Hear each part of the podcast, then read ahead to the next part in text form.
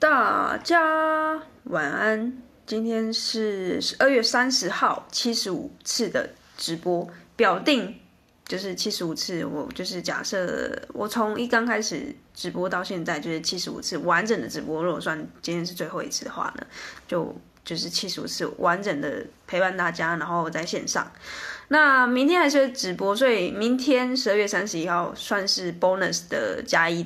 就是加一次的直播。那七十五次今天会完整的结束，所以呢，今天的主题就会比较特别一点，就是要聊我觉醒之后人生有什么样的改变。那等下也会跟大家说什么是觉醒，什么是呃，就是到底这个概念是什么。好，那因为呃时间比较晚了，我就直接切入主题，就是嗯，觉醒对我来说，就是它有很多层面的。它可以是职场上的，也可以是人生上面的，也有可能是两性动态上面的。现在很多人在讲觉醒，然后也有在讲身心灵方面的。那我自己呢，是什么时候觉醒的？我自己也是大概在职场，可能呃两三年之后，我才发现到呃看了一本书，其实这本书就是大家的启蒙书，就是《富爸爸穷爸爸》。那看这本书之后呢，就开始知道说 ESBI 的象限。那 ESBI 如果你还不知道的话，就快速的帮你们就是科普一下。E 就是 employee，就是员工；S 就是这个 self employee，自雇者。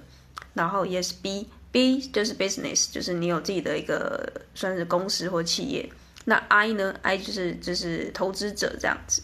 所以 ESBI 大部分的人其实大学毕业，或是我不管你可能研究所毕业，读完书应该都会是第一个就是 E 的象限。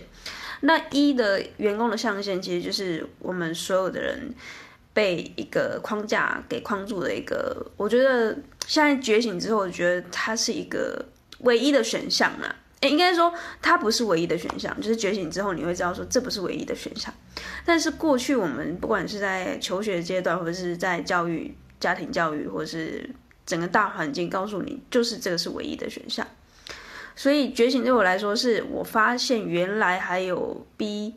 还有 I，还有 I，还有 S 的象限可以走。这时候我才发现到，原来我有这么多选项，但是所有的人告诉我只有这样的一个选项可以选的时候，我感觉就是被骗了大概二三十年的时间，就是从小时候到读书到呃，我们很常去加班啊，然后。那时候考试也考非常多嘛，一直上补习班等之类的。所以呢，啊、看到这本书之后，我就整个脑洞大开了。因为其实我过去读的科系其实就是医学相关的科系嘛。那医学院其实是很封闭的，封闭到就是你去到图书馆，可能你看到的书也都是什么生物化学，然后解剖，然后生理啊，什么心电图啊，什么一大堆都是关你这本科系相关的，就是你不会看到。医学相关很少很少，所以我其实就被医学院的这样的演算法给淹没在这个，就是我看不到、我触及不到这种投资理财的书籍。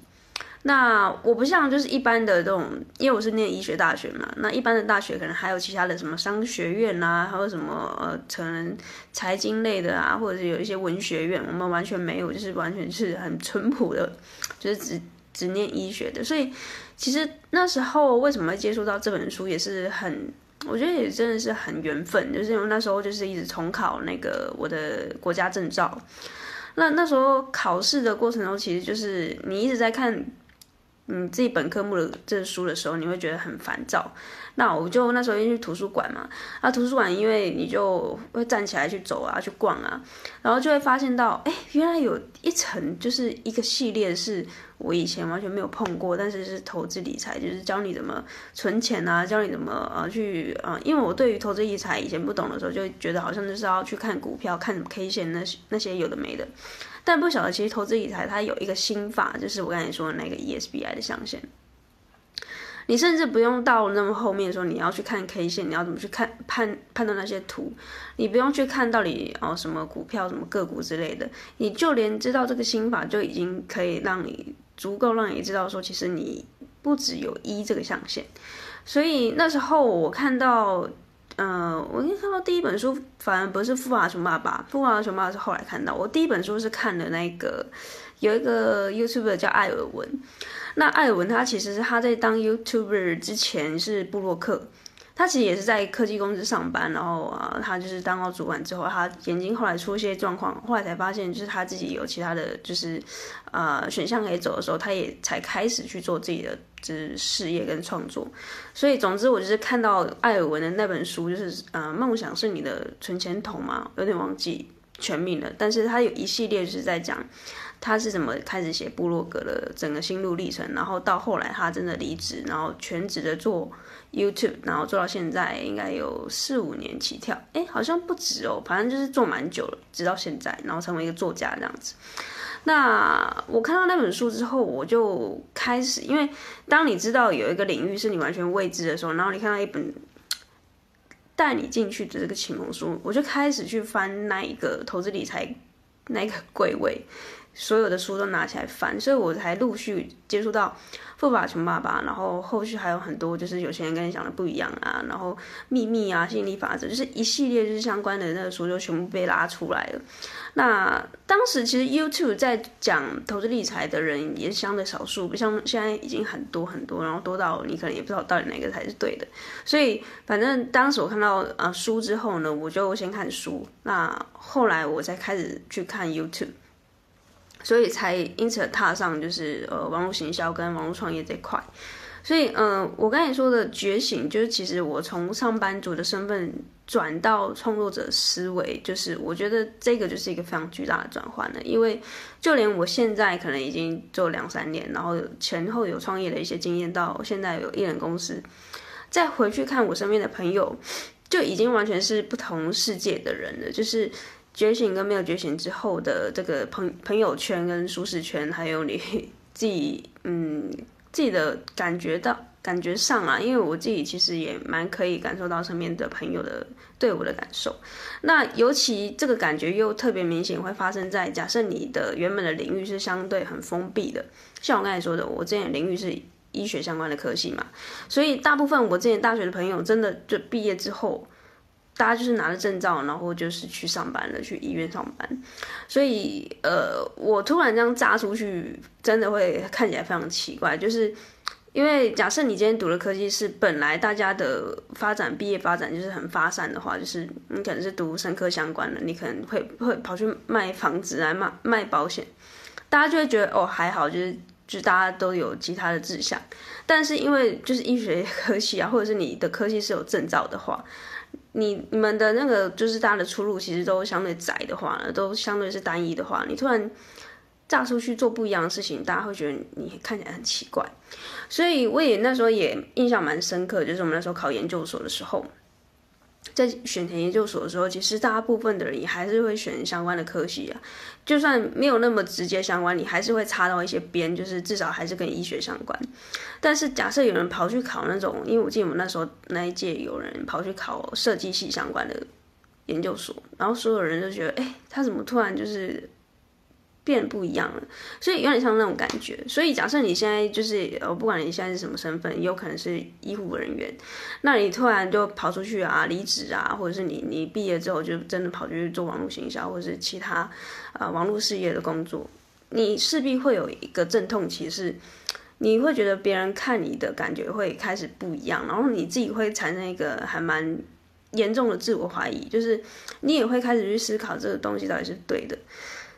因为这就是一个非常大的转变了，你要从原本嗯旧有的思维转成就是呃全新全新的这种，你可能身边的人真的很少人有这样的思维的状况。其实当时我觉醒之后，我其实蛮兴奋的，我自己是蛮兴奋的，但是我不确定身边觉醒的人是不是这么兴奋，因为通常觉醒要么就是很兴奋，要么就是你会觉得人生怎么突然被骗了这么久，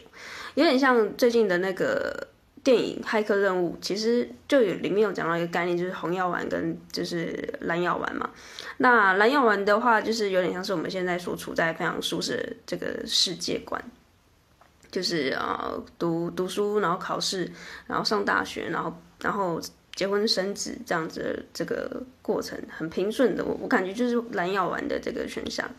但红药丸它的感觉就是你要脱离你原本很舒适的这个状态，就是他们说的脱离母体，然后你要去啊看到原本这个世界最真实的样子。其实它有很多很多的选择，但是呢，所有的人都被蒙蔽在这个蓝药丸的这个世界观里面。那。就是你要选哪一个？就是那个骇客任任务里面的很经典的桥段嘛，就是他就是问这个主角说，你要选择哪一个？也是要吞下这个蓝药丸，然后继续到舒适圈里面，然后假装没有这些事情发生呢？还是就是吞下这个红药丸，一起把这个世界给拯救出来，然后拯救更多的人类从就是母体脱离出出来，变成红药丸。所以这个红药丸其实的概念，它后来被运用在很多的地方。不管是在职场，不管是在人生，也有人拿在用那个两性之间的动态的这个过程。所以我今天只要跟大家分享的是我自己从上班族到创作者这个觉醒的过程。我自己觉得是觉醒，然后呃，就是甚至有人可能会觉得你发疯吧，落了直观的。讲的话啊，可能有人会觉得说这个什么不，这不是什么觉醒啊，就是你发疯了。没有，我觉得它就是一个觉醒，就是你从原本觉得你只有一个选项，但其实你有很多个选项，但是你一直被灌输，其实你就一个选项。我觉得当你发现到这个呃秘密嘛，就是的时候呢，你就会呃会很很。差异嘛，所以我觉得走到现在，我会希望开这个频道啊，或者是去经营我自己个人品牌，都是因为我想要把我自己的这个觉醒的过程记录下来之外呢，我想要让更多人知道，更直接的知道，呃，就是其实你有很多的选项。因为现在网络资讯就是很发达了嘛，你不用一定要看到富爸爸穷爸爸才知道说哦，原来有这么多选项可以选。你可以直接看到我的直播，然后我的呃 podcast 就知道说，哎，其实你除了上班族的选项，你还有其他可以可以选。但是呢，这个不也不一定哦。有人知道了这个其他选项可以选，但是他还是回去当，他还是选择当上班族。我觉得也没有不好，就像我刚才说的，就是你就是选择红蓝药丸这边，就是你知道有，即便你现在知道有两个选择，你还是选择相对舒适的这个地方去走的话，我觉得也没有不好。就是我我的个人品牌还有我的频频道的初衷，我觉得就是大家开心快乐就好，就是频率相近的人，最终他会靠在一起，然后呃，你有没有一大就是一样的愿景跟目标会。去到你们想去的地方，就像我们那一天，好像前天还昨天去，呃，有一个读书会嘛，我们就聊到说愿景跟目标这个议题啊，就是我们有一个里面的一个读友，就是他感觉是蛮资深的前辈，因为他没有露脸，他就露声音，但是呢，他就是告诉我们说。职场上面，他就是也是这样的概念，就是老板他会喊出一个很大的一个愿景，就是说我们要去呃，大部分不会直接说我们营业额要到多少啊，但是他们一定会说出就是我们要服务多少人啊，或者改变这个社会什么什么痛点啊，然后去唤醒就是员工的这个要一起奋发向上的这个决心，因为其实说到底，我之前也当过上班族。公司赚多少钱到底 关我什么事？就是你要用一个比较残忍的这个角度去思考的话，这确实真的不关我的事啊。除非就是你的年终跟那个什么长荣海运一样发四十个月，不然其实它不会跟我直接有相关。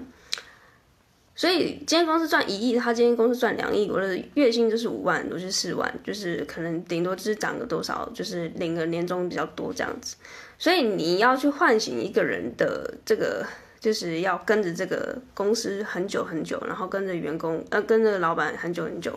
都是因为你的某一种心里面的一个，嗯，就是目标跟频率是对在一起的，不然你不会想要一直待在这个公司里面。因为就像我刚才说了，频率对的话才会就是对在一起。就像你当初去应征这个公司，一定是某一种它里面的一些。好的福利也好，或者是他的公司的愿景有有触动到你，不然其实你不会只应征这间，或者是你就不会去看得上这间的这个公司的职缺了嘛。所以我意思是说，假设今天你就是觉醒之后，你想要去啊、呃、选择一个好的环境、好的这个伙伴，其实我觉得就是相对很重要的。所以为什么才创的 Discord 的群组？因为呢，觉醒的人是很孤单的，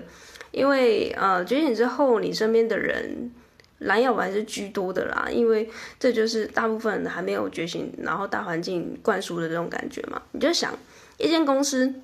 它就只有一个老板，但是员工他可能可以十个，他可以一百个，他可以一千个，但是老板永远只只会有一个。所以整个大环境教我们的都不会是去教我们成为一个老板啊，他一定是教我们怎么成为一个好的员工。怎么成为一个听话的员工？不然呢，这这世界就颠倒了。因为公司只能有一个老板。如果大家都知道怎么当老板的话，那谁要当员工，对不对？所以呃，我记得之前有一个影片是那个老高的影片，它是里面里面有说到类似的概念，就是教育这件事情，它就是假设你觉醒之后，你回想一下当初大学教我们的这些所有的教育，不管是家庭教育、教育，或是呃职场的教育。都是在教我们如何当一个听话的员工，都不会是教我们，哎，你应该要有自己的呃老板的思维，真的很少，除非这个主管他真的对你很好，不然其实，呃，叫你做事都来不及，我还培养你，就是你老板的思维，那那我不是之后你可能就会干掉我了嘛？所以其实这整个职场或是人生，我后来会整个呃大脑就是整个重新的。有点像我们系统就直接被升级了。我觉得就是因为我后来后续之后，呃，从上班族到创作者的身份，我就开始在想，这世界到底还有什么事情是我还没有发现到的？但是呢，它才是这个世界的本质。就是因为像是呃，我们在看电影，好了，好像就是我们被。破看一个其实好像不是真相的电影的剧情，但其实我一直很想知去知道去找出到底哪一个才是呃真相，才是这个红药丸里面呃最真实、最残忍的一个真相。就像我刚才说的，我们原本从上班族到创作者这个身份，其实它就是有一个觉醒的概念在里面的，就是。假设我今天都不知道，我没有看到《富爸爸穷爸爸》这本书，我我从头到尾我就没有重考，我没有进到那间图书馆，我就不会坐到这边 跟大家直播，因为我可能就是当上班族，因为我不知道有其他的选项嘛，没有人告诉我原来有其他的选项可以选，就好像我们在呃说的比较夸张一点好了，就像我现在告诉你，台湾就是你的全世界。台湾就是全有点像北韩这样的、就北韩的人民可能就觉得啊，他们全世界就是救北韩。但是呢，当有一天他们也接上了网络，他们接上了某一种呃天线，他发现原来还有南韩哦，原来还有日本，原来还有欧美，他大脑就一定会炸掉，想说，哎，这不是我我想象的那个世界啊！所以我刚才才说，觉醒的人，要么他会很兴奋，要么他会整个觉得这不是他想象的。原本的那样，那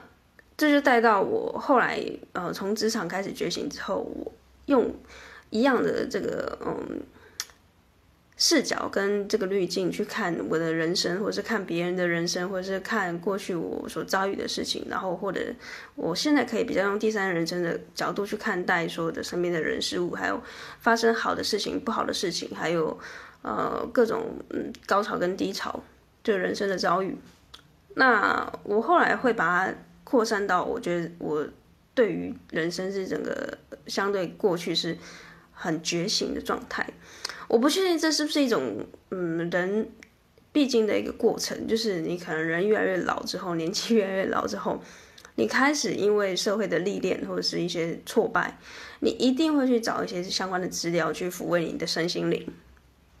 那你在找寻这些资料的过程中，你的大脑慢慢的就被。在被洗脑，就是这个 这洗脑过程中，就不是过去别人嗯被动的丢资料给你，不是学校老师告诉你这样才是对的，而是你主动去发现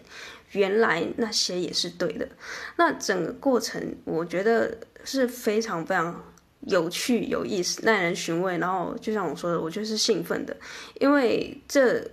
就不是我过去所呃接触到的领域跟资讯。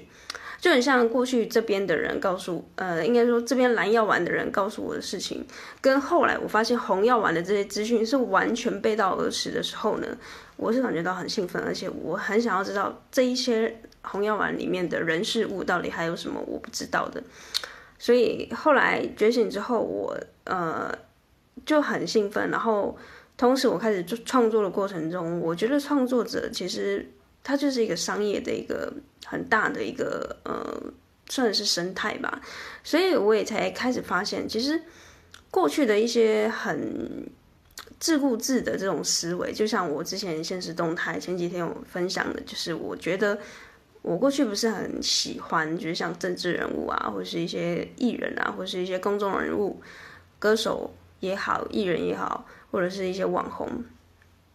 他们可能会为了呃蹭流量，或者是为了宣传某些事情，为了选票而去到处去作秀啊，或者是到处觉得哎去逛。做一些很夸张的事情，然后让别人去吸引点击啊，然后吸引目光。当时还没有觉醒的我，就觉得看了就很不爽，就是到底为什么人们要这样子，就是把自己当成猴子在耍，然后讨大家欢心。但是后来觉醒之后，很有趣哦，你会发现这件事情好像都变得很合理了，因为其实他们是不是在作秀，好像也不是那么重要，因为。人生就是一场很大型的一一场秀了，所有的人都是尽可能的把自己的表演给做到做到最好，然后把自己的戏演好。那说演戏，说自己在演戏也不太对啊，就是我们所说的，就像我现在在说说的这句话，也很像是我的戏的里剧本的一部分。但我不是故意去要去编排这些东西，而是。每个人都有自己呃喜欢啊、呃、表现的方式，呃的生活形态的所有的事情，都是你的人生的过程中的呃展现嘛。那后来我再回去看政治人物为了选票啊，或是这些网红在为了流量啊，或是艺人为了宣传，这些所有的所有，我觉得都没差了，就是呃。就应该说，大家都是在作秀啊！大家都是，不管你是不是公众人物，其实所有的人都是在作秀。那小到你可能 po 一个脸书贴文，那也是一种作秀。那用这个作秀的名词，其实有点不是那么的好听啦。但是我觉得就是非常的直观，就是每个人在做，应该说每个人在写贴文，每个人在发一些现实动态，都是在经营自己，对吧？都是在为了。展现自己最好的那一面，然后让别人觉得羡慕也好，或是至少让别人知道说，哎，你其实是很有生活的态度的。那觉醒之后，我觉得这也都很好了，因为我过去是完全不是那么的呃认同也好，也不是那么的喜欢，然后看到我也觉得有点反感的这种状态呢。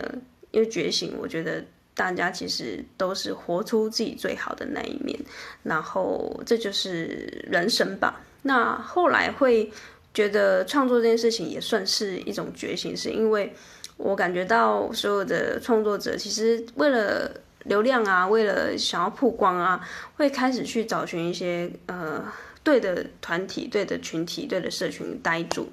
那如果你是创作者的话，你一定会发现，啊、呃，就是很像之前就求学阶求学阶段或者在职场的时候，就是大家会分一圈一圈一圈一圈。这个圈圈不是完全都分分开，都完全不互动，而是有时候会碰在一起，有时候不会。但是呢，你会感觉到大家是一圈又一圈的。那这个就很好玩，因为这为什么圈圈跟圈圈会碰在一起？除了频率一样之外呢，还有一个部分，我觉得是比较残酷一点点的，大家可以思考一下，不不妨思考一下。我觉得就是一种价值交换的过程。什么意思呢？假设我今天去找一个创作者合作好了，那目前我的粉丝可能就四五百个，那我去邀约一个四五万的这个呃可能网红或意见领袖，哎，我邀约他可不可以上我的 podcast？但其实这个过程是难度是非常高的，因为他四五万，我才四五百。他可能连我的私讯他都不会打开，那更何况说他来上我的 podcast。所以为什么我会说这是一个价值交换的过程呢？是因为我目前呃四五百的话，我找到一千两千的人，我可能就觉得诶很不错，大家可以愿意交流。但是呢，他四五万的状况下，他会愿意跟我交流的话，我觉得这几率是少之又少的，因为他的时间很比我宝贵，可能十倍二十倍。那他愿意上我的节目，或是我可以上他节目，这价值就就不一样了嘛，就是这个汇率不一样了嘛。为什么他要浪费？也不是说浪费，为什么他要割？呃，应该说割他的时间，可能十十分钟、二十分钟跟我聊这些东西。因为他可以把这十分钟、二十分钟拿去做更有意义、更更有生产力的工作，对吧？所以呢，他的这个粉丝数四五万，他很有可能他也想要去找十万、二十万的人一起 fit，因为他才有办法把他的粉丝再去蹭这个十万、二十万的人的流量。所以，为什么我后来觉得创作其实也是一个觉醒，就是因为你从上班族到创作者这个呃第一次第一阶段的觉醒，你只是发现到哦，原来你有其他的选项。但是当你进行在创作的过程中呢，一年、两年、三年之后，他就是很像在创业。创业呢，他就是在厮杀，他是在这个战场上面，商商商场上面做一个嗯等价交换，就是我的价值要跟你价值交换。如果你的粉丝数不够啊，或是你整个人的价值，或是你整个呃品牌的价值、频道的价值，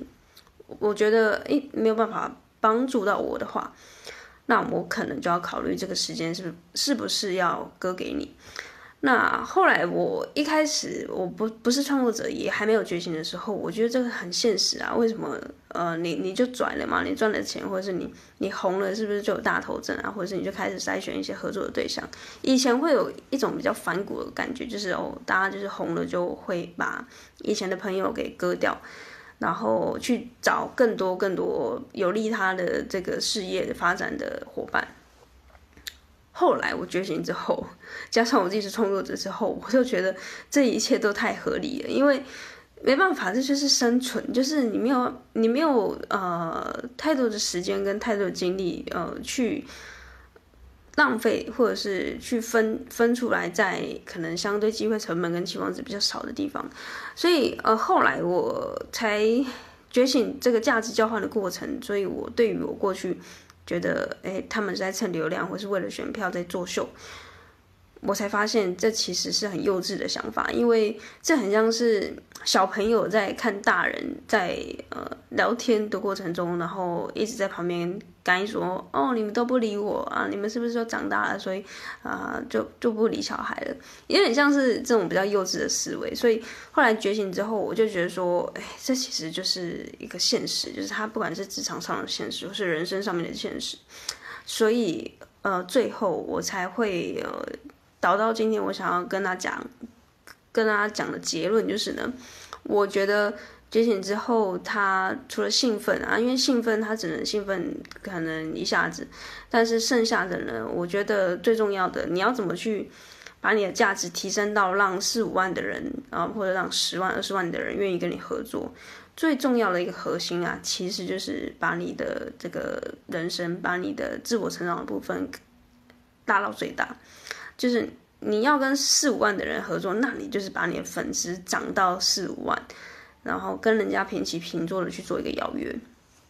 那甚至你你也不一定要四五万，你可能一两万你就可以邀约，就是至少让别人觉得说，哎，你可以有互利互互惠的地方，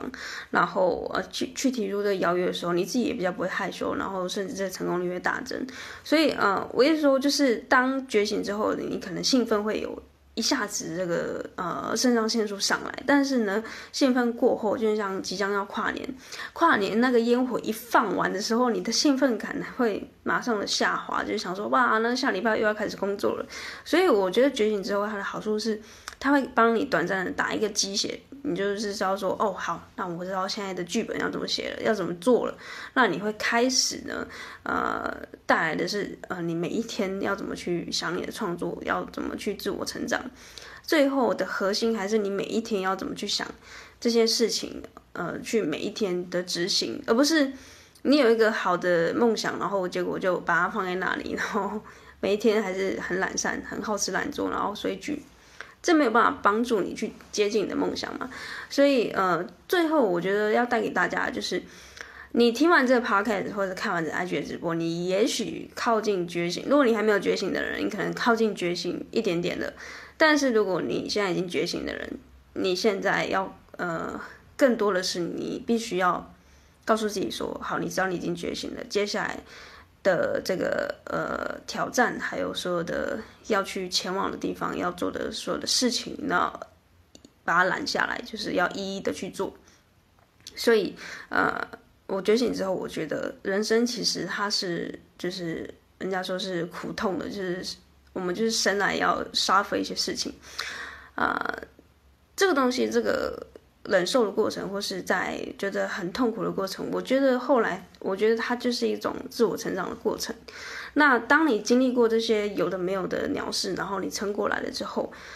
它就会让你这个人有故事。那当你有故事了之后，你有经历了之后，你有一些成就了之后，就我刚才说的数字上的呃变化，它就会涨上去。就是你你原本可能只有一两百，你可能是个人账号，你连这个公开的这个动作都没有去把它设定。但是呢，你觉醒了，你知道说你要从上班族身份转到创作者，所以你把这 IG 账号打开了。所以打开了之后呢，你就发现到，哎，原本一两百的粉丝变成，呃，原本是自己的圈内的朋友，到后来一两百就开始，呃，两三百，开始你还在想两三百要怎么变两三千，那是不是要去研究一些怎么呃提供有价值的贴文，或者是怎么去操作的网络行销的事情？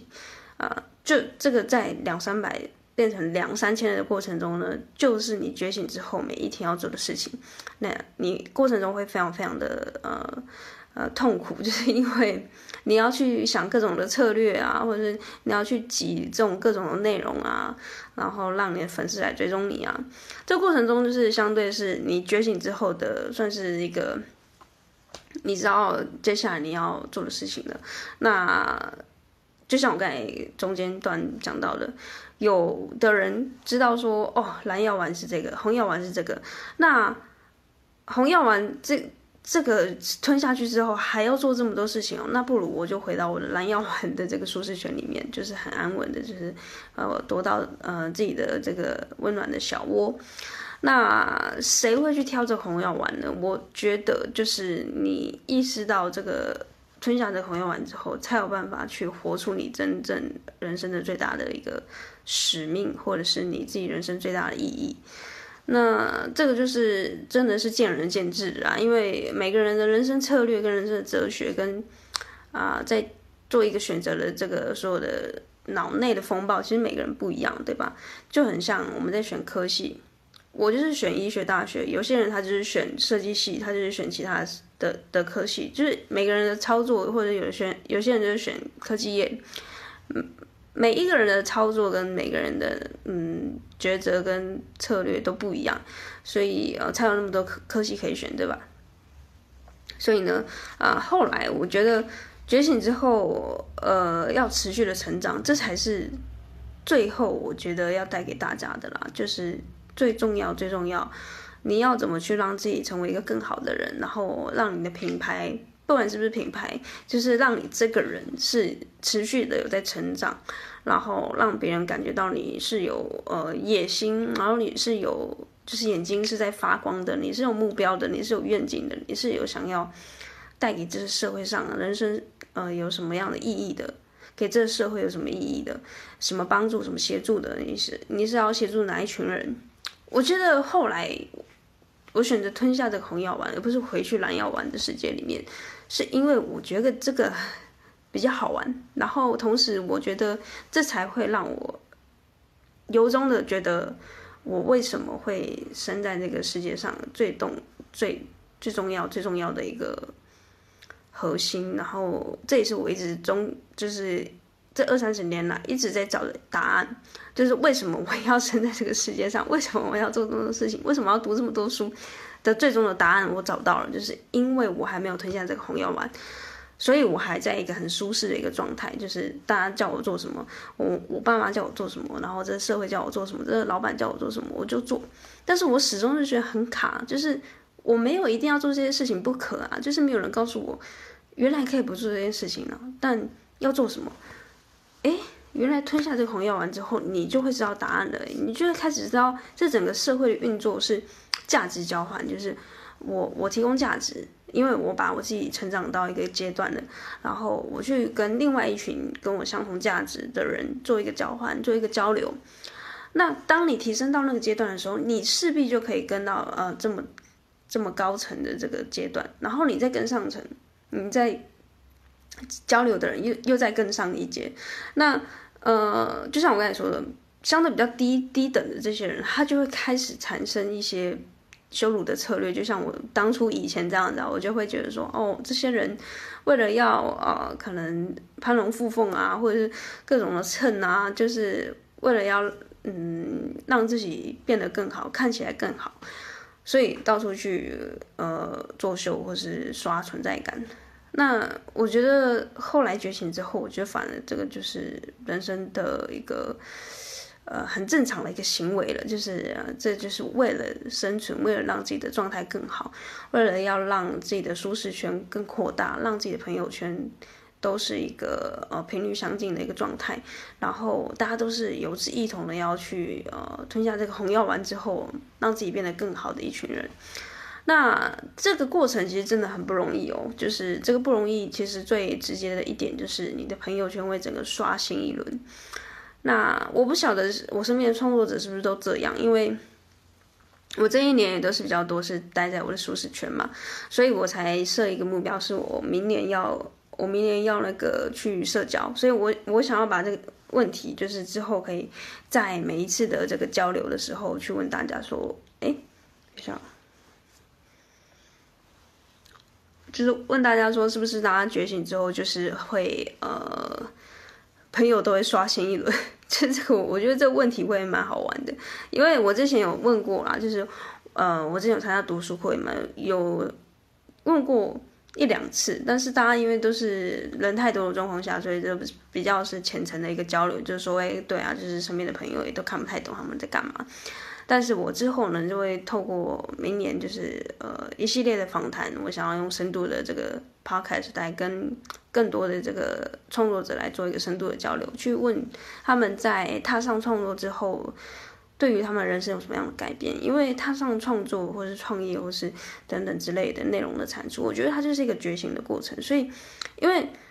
不会人活得好好的，你就是下班可以追追剧，就算你是兼职，谁要去写部落格，谁要去录 podcast？你有事你就是去划你的 IG，你就是去追剧，你干嘛还要做这些有的吃力不讨好的事情？一定是你觉醒了嘛？你一定是看到一些。你觉得呃很好的一些典范，然后你发现你好像除了上班之外，你还可以提供这个社会什么价值，所以你才做这些事情，对吧？所以即便你没有看过《富爸爸穷爸爸》，你也可以觉醒，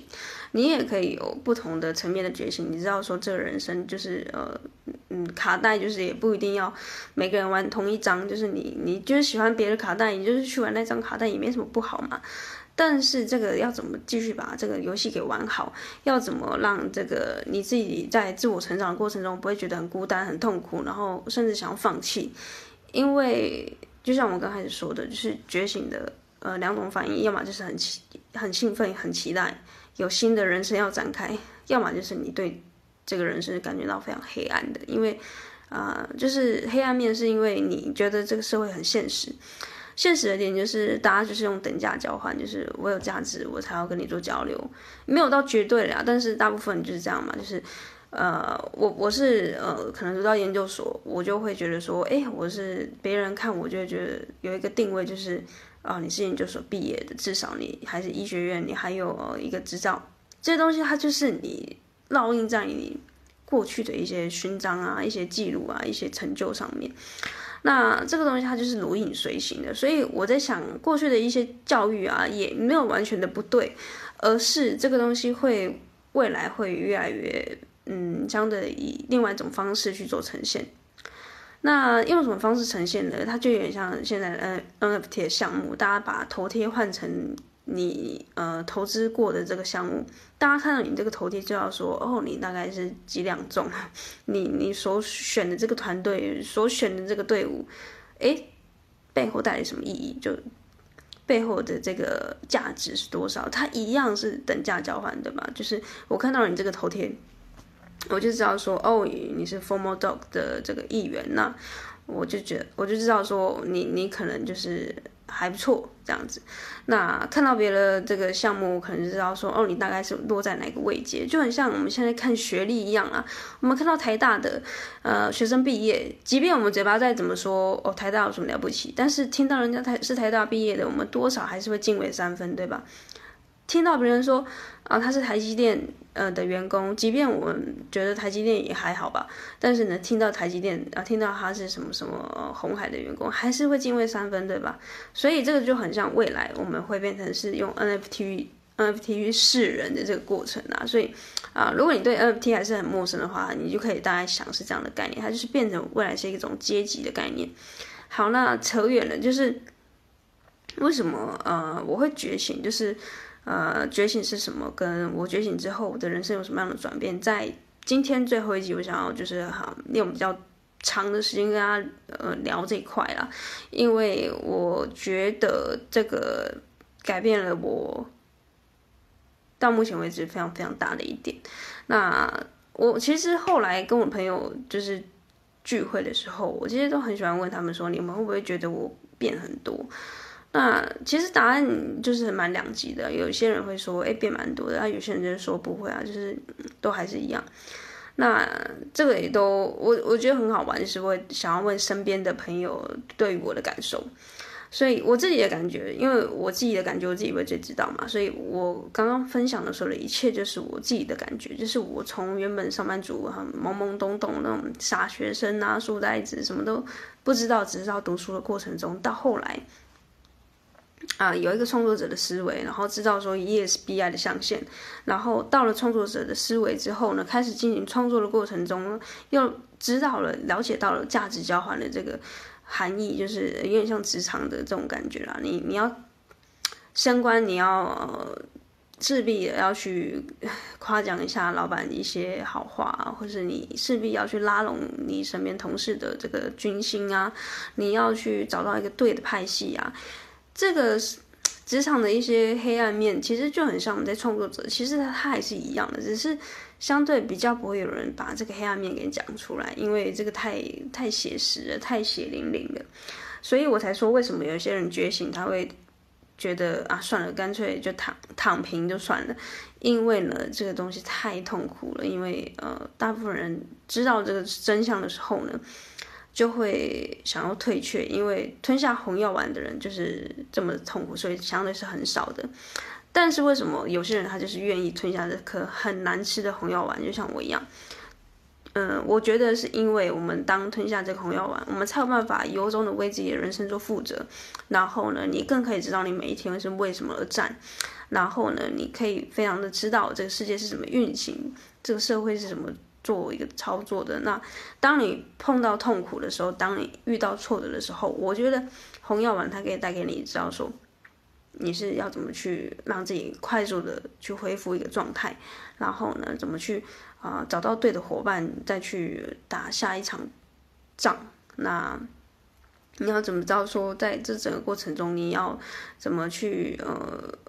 去拟定每一次的作战策略等等之类的，因为。对于我来说，我现在的觉醒就是身为一个创作者的所有的觉醒，就是我要怎么去让这个呃社团，让我们的最后内向者乐园更多人加入，这个都是都都都需要去思思考的。因为你现在就是一个一人公司的状态，你是需要思考整一整个频道的一一个运作，那甚至你要去思考的，呃，还是整个未来可能两三年后呃的职涯发展，就是你到底要呃做到。多大啊，或者是这个东西它到底之后会怎么运行？这个就是从原本你是上班族的身份，你不用管，因为呃上面的人、高层啊、老板他会去想整个公司未来一个大的计划，你只要负责执行。但是如果你现在是创作者，所有的一个执行面，或者是策略面，或者是整个网络行销，或者是出去跟人家做社交啊、做交流，这些都是你要自己去做的。那你愿意吗？就是大部分人都只看到。光鲜亮丽的一面，就觉得哦，我做 YouTuber 很厉害啊，好像很爽啊，然后啊，好像都不用坐在办公室很开心啊。但是你们没有看到的另外一个 B 面，是我们每一天在忍受的，就是这种比较相对不稳定。但是呢，啊，你非常知道你自己要做什么，要要什么，然后你可你才有办法忍受这个不稳定。所以我才没有呃非常大力的，就是就是拉大家来说，哎，你就干脆离职啊，或者怎么样。我虽然我是这样，然后就干脆就离职，然后全职做。但是呢，每个人状况不一样，所以呃，我也不会就是刚开始就是奉劝大家就是完全离职，所以我才创了这个 Discord 的群组是。嗯，不管你是什么身份，你是上班族，你是兼职的，你是全职的人，你都可以加入。就是因为每个人状态不一样，那你可以丢这些嗯比较杂的问题在这个群组里面，大家可以互相帮忙，然后我一些的经验也可以传授在这个群组里面。所以我才要想营造这样的气氛，让大家可以相对是都是内向者，比较害怕害羞问问题的这些人，在群组里面可以大家互相交流。然后你可能原本是兼职的人。呃，你可以慢慢的转转成全职。那你原本是完全没有这个思维的人，你可以慢慢在这个社团里面有这样觉醒的思维，然后选择吞下这颗红药丸，然后活出自己人生最大的一个使命，还有找到自己人生的意义。所以最后为什么会觉醒，就是决决定吞下这个红药丸，而不是继续躲回蓝药丸的这个舒适圈，就是因为。我觉得我找到我人生的使命还有意义了，那我就是要不管怎么痛苦啊，或是每天要做一些事情啊，要去思考一些呃方向啊，然后不稳定啊，忍受这些呃相对是过去上班族没有的呃，就是说过去上班族的一些福利现在没有了，就是我们我们我们没有年终嘛，我们没有四十个月的年终。所有的金钱现金流，它就是很像是一个创业的感觉。你今天面包店没有开，你今天开的这个餐饮店没有开，开的饮料店没有开，就是少一天赚钱。那你少一天直播，就是少一个内容产出，就是这样的一样的概念。所以，嗯，我才说，其实假设你是创作者，你要跨到一个创业家的思维，它也算是一个觉醒啦，因为啊。每一次的觉醒，它就是一个痛苦嘛。有些人他会知道说，哦，对，你说的对，就是要赚钱。但是我现在就是还想要躲在蓝药丸的这个思想里面，我不要去碰那个商场上的东西，我不，我不想让我的创作变成商业的。贩售，所以呢，还是继续的停留在这个蓝药丸的这个资源里面。所以我觉得，就是大家的选择不一样，也没有一定对或错。但是我最终选红药丸的原因，是因为我我愿意去承受这些不稳定跟呃比较不舒服的状态。但是最终我得到的东西也是有别于大大部分的人不一样的。那我感觉这才是我人生就是最大的意义。然后。